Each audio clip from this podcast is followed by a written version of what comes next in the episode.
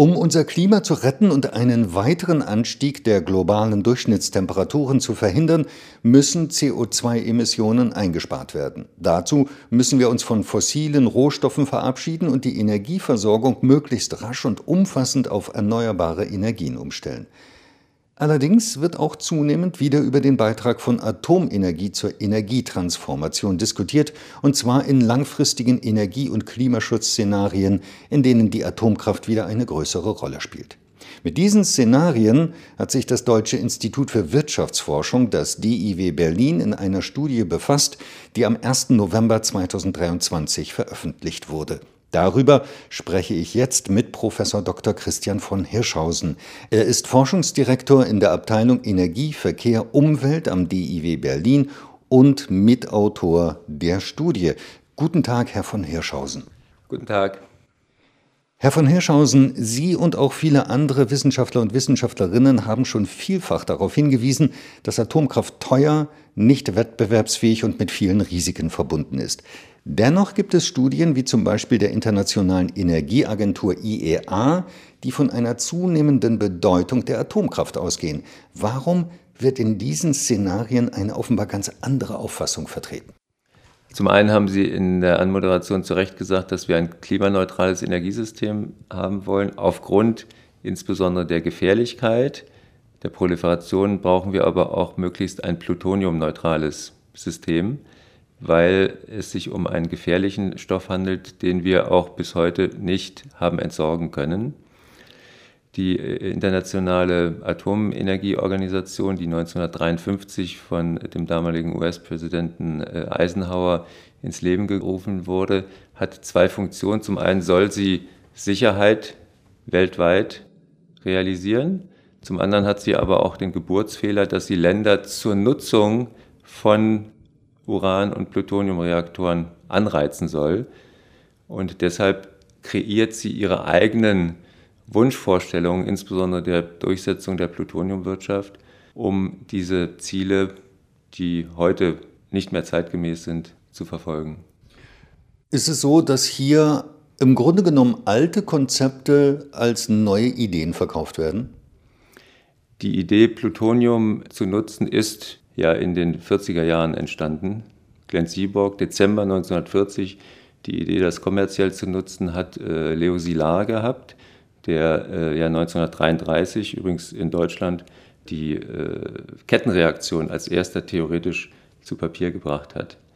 Die ersten Reaktoren waren auch Plutonium-Bootreaktoren in den USA, in äh, Russland. In Deutschland hat man dann später diesen äh, berühmten Plutoniumreaktor in Kalkar versucht zu entwickeln.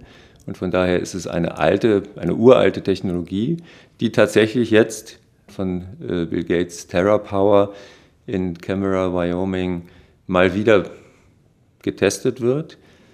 Es ist auch nicht auszuschließen, dass dort in 30, 40 Jahren ein kommerzielles Kraftwerk steht.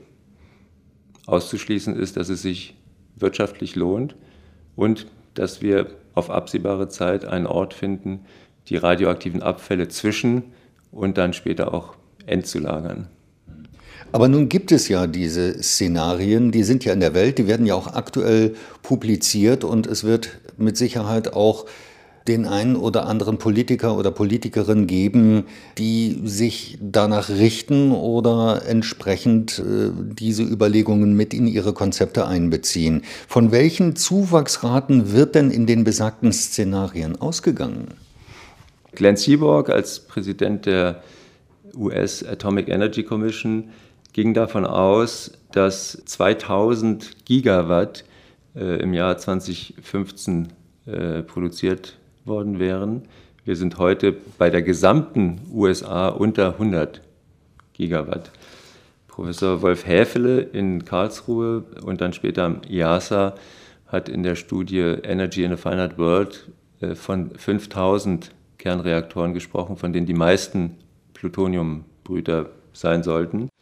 Heute gehen die meisten äh, Szenarien davon aus, dass die aktuelle Produktion von knapp 3000 Terawattstunden bis 2050 auf über das Doppelte steigt. Das ist im Bereich von 6000 Terawattstunden und dann bis 2100 auf über das Vierfache. Das heißt, wir sind dann im Bereich von 12.000 Terawattstunden und der überwiegende Anteil davon sind sogenannte Advanced Reactors, das sind die Plutoniumbrüder. Seit 1940 erforscht bis heute nicht wirtschaftlich und natürlich hochgefährlich. Von welchen Zuwachsraten gehen Sie persönlich aus?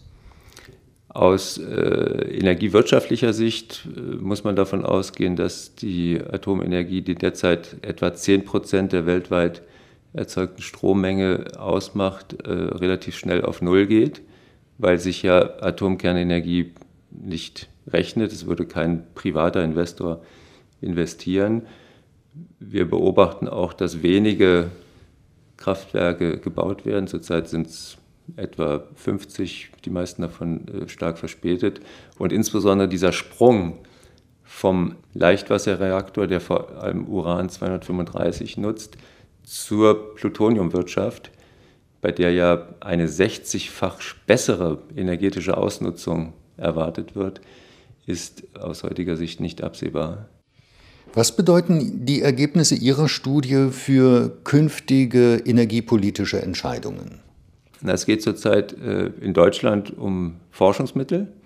Es geht innerhalb Europas äh, um die äh, Taxonomie, das heißt die, die Definition von Kernenergie als einem potenziell nachhaltigen Energiequelle. Und es geht weltweit darum, die Transformation, die nach energieökonomischen und sozialökologischen Kriterien in Richtung eines erneuerbaren Systems gehen würden, mit Kernenergie anzureichern. Da gibt es Interessengruppen, es gibt den Schulterschluss zwischen der militärischen und der kommerziellen Nutzung, es gibt die institutionelle Verankerung des Systems im UN-System.